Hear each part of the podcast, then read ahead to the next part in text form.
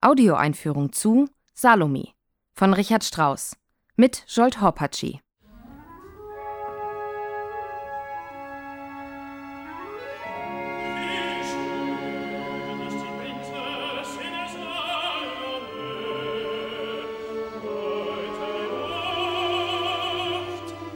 Eine regelrechte Salome-Epidemie grassierte um 1900 in der europäischen Kunst. Fast alle Gattungen waren betroffen. Es schien unmöglich, sich der Wirkung des irischen Schriftstellers Oscar Wilde und dem Skandal um sein Drama Salome zu entziehen. So ging es auch dem 40-jährigen Richard Strauss. Er zählte um die Jahrhundertwende bereits zu den jungen Komponistenstars. Inspiriert von Wilde schwebte ihm ein Experiment mit überwältigenden Klangwelten vor. Seine Salome-Vertonung sollte überraschen, provozieren und aufrütteln. Das Projekt ging mit all seinen Risiken perfekt auf. Trotz anfänglicher Proteste und Verbotsforderungen bedeutete der Einakter für Strauß den Auftakt zu einer glänzenden Karriere. Durch seine Bearbeitung von Hedwig Lachmanns deutscher Übersetzung wurden die extremen Kontraste des Dramas auf die Spitze getrieben. Strauß verfolgte wie besessen und mutig seine eigene Vision. Und das Ergebnis? Ein Geniestreich. Die Partitur von Salome überwältigt mit krassen Wechseln der Klangfarben und völlig unerwarteten rhythmischen Lösungen. Ein Scherzo mit tödlichem Ausgang nannte Strauß sein bahnbrechendes Werk in einem Brief an den Schriftsteller und Freund Stefan Zweig. Die Handlung führt in eine Welt von seelischen Abgründen und unterdrückten Leidenschaften. Salome, die Prinzessin von Judäa, Tochter der Herodias und Stieftochter des Königs Herodes, begehrt den Propheten Johanne an.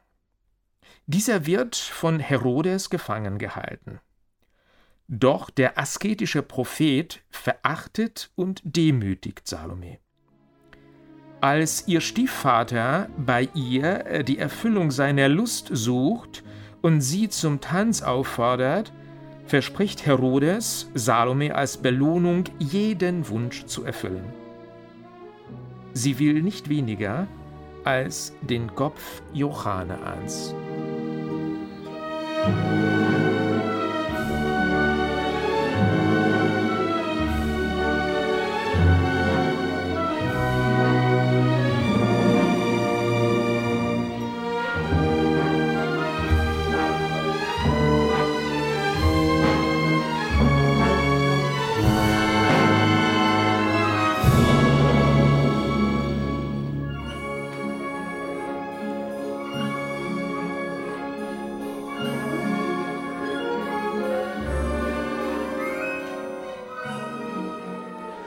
Salomes rätselhafte Aura und die Wirkung auf ihre Umgebung wurde hier nicht mehr der gewöhnlichen Dramaturgie der Epoche entsprechend als zusammenhängende Kette von Episoden dargestellt.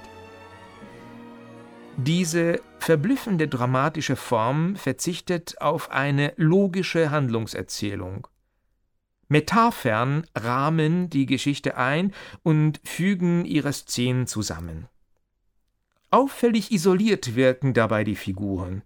Sie kommen selten in intakten Dialogen miteinander ins Gespräch und wirken wie skizzenhafte Erscheinungen, die sich in einer morbiden, surrealen Welt bewegen. Die Vorgeschichte und die sich möglicherweise daraus ergebende Motivation spielt plötzlich keine Rolle mehr. Es geht um das Hier und Jetzt um ein Aufeinandertreffen von überzeichneten, monströsen Figuren inmitten eines fürchterlichen Albtraums. Wie im Rausch komponiert ahnte Strauß, dass Salome die konservativen Zeitgenossen überfordern würde. Gustav Mahler hat er sich bemüht, dass Salome in Wien uraufgeführt wird, doch wegen der dortigen Zensur fand sie schließlich am Königlichen Opernhaus in Dresden statt. Ein Vorbote dafür, dass die Uraufführung ein Skandal werden würde. Seitdem, seit knapp 120 Jahren, fordert dieses genial durchkomponierte Horrorszenario seine Interpretinnen überall heraus und lockt jeden aus der Reserve.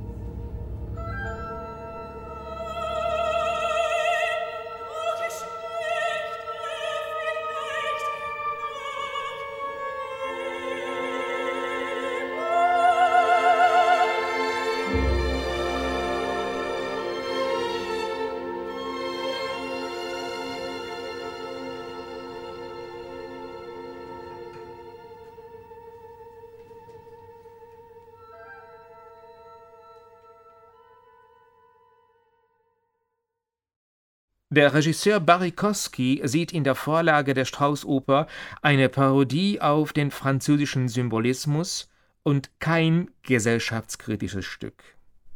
Mit seiner Ausstatterin Katrin Leertag erzählt er eine Liebesgeschichte komplett aus Salomes Perspektive, ein Drama über Thanatos und Eros.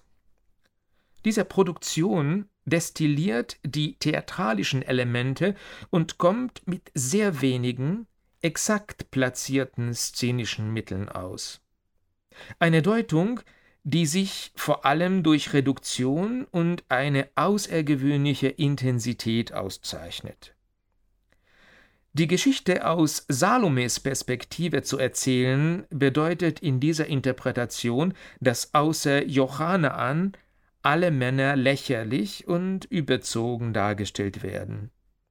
Herodes erscheint als neurotischer Clown, und die anderen sind nicht mehr als sehnsüchtige Voyeure in der Dunkelheit.